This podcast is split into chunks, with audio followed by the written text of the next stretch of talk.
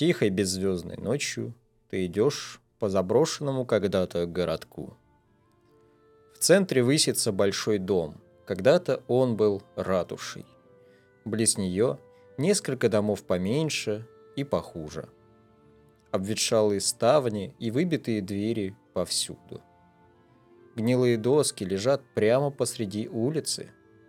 В ночи раздаются шорохи и шелест ветра. До тебя доносится запах гнили и сырости. Ты пришел сюда в поисках входа в подземные казематы. Где-то среди них покоятся несметные сокровища, и много людей положило свои головы за это знание.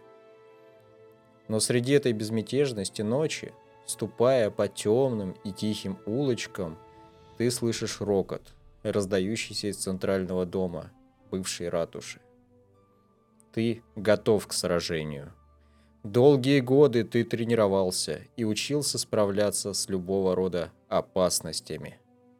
Из дома на тебя выскакивает падальщик, гуль. Он умеет больно бить когтями и атаковать челюстями. Увидев перед собой нежить, ты чувствуешь гнев и ярость, сковывающие мысли, но дающие невиданные прежде силы. В нос бьет резкий запах гниющей плоти, но ты уже не обращаешь на это внимания и кидаешься вперед с мечом в руке. Резкий взмах, и голова твари с противным звуком отлетает в сторону.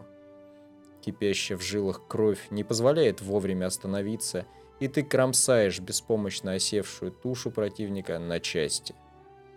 Лишь пару минут спустя, когда холод пронзает твой разум, ты берешь себя в руки – Чуть остыв, ты осматриваешь останки монстра, бывшего когда-то человеком. Его одежда не успела истлеть, но принадлежит явно не богачу.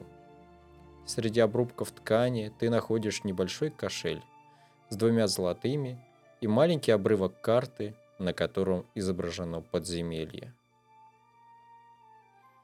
Ты пробираешься к тому месту, откуда выбралась нежить, и видишь там небольшую дверь ведущую в подвал.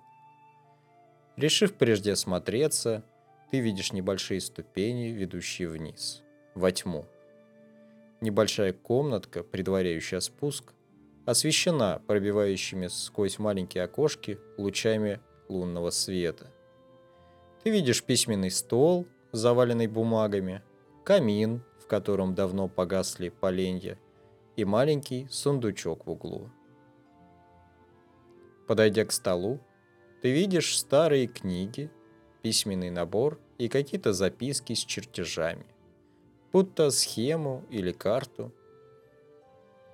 На полях этих записок есть два слова – тьма и бихолдер.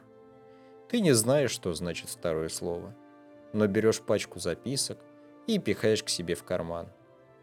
Также на столе ты замечаешь маленький, ограненный драгоценный камень, переливающийся перламутром. Его ты тоже берешь с собой.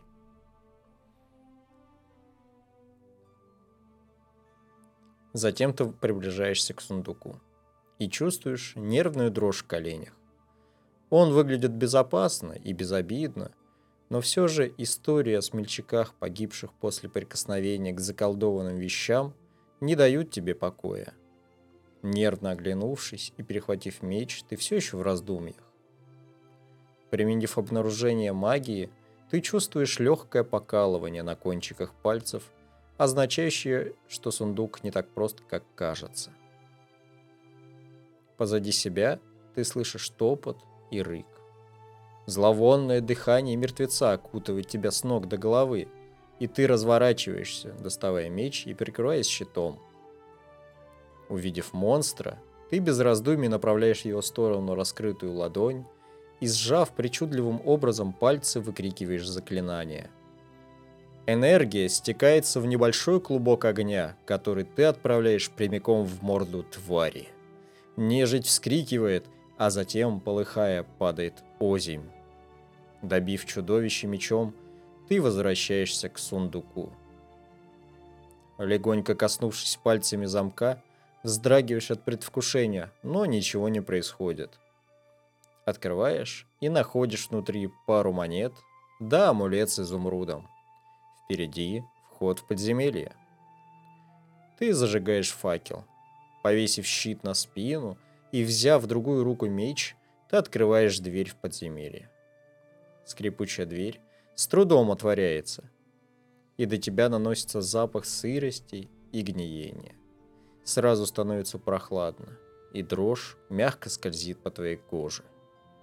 Тьма расползается в стороны от пламени факела, открывая твоему взору достаточно большую комнату с разбитыми ящиками у стен, свисающей с потолка паутиной и небольшой алтарь в центре.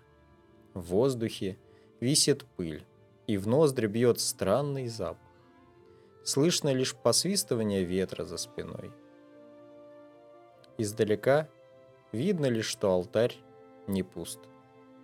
Ты осматриваешься. В отблесках фонаря не сильно видно мелкие детали, но сразу за алтарем ты можешь увидеть очертания большой, в два раза больше человеческого роста, статуи древнего бога. Статуя издали выглядит потрепанной и безобидной. Подойдя ближе к алтарю, ты замечаешь на нем раскрытую книгу и сломанную пополам корону. Корона выглядит древней и обветшалой. Подойдя к алтарю, ты первым делом обращаешь свой взор на раскрытую книгу. Разворот заполнен записями и рисунками. В некоторых местах видны подтеки чернил на полях, а также истлевающие края страниц. Протянув руку к книге, ты мгновенно ощущаешь жар, охватывающий все твое тело. Сердце бешено стучит в груди, и пот заливает глаза. А затем, спустя пару секунд, наступает тишина. А я благодарю вас за прослушивание. Это был подкаст Ролевки от Вовки. И это была первая часть нашего интерактивного приключения, которое проходит у нас в Телеграме. И там вы можете напрямую повлиять на сюжет собственно, этой истории. Поэтому присоединяйтесь, мы будем вам рады. Обнял.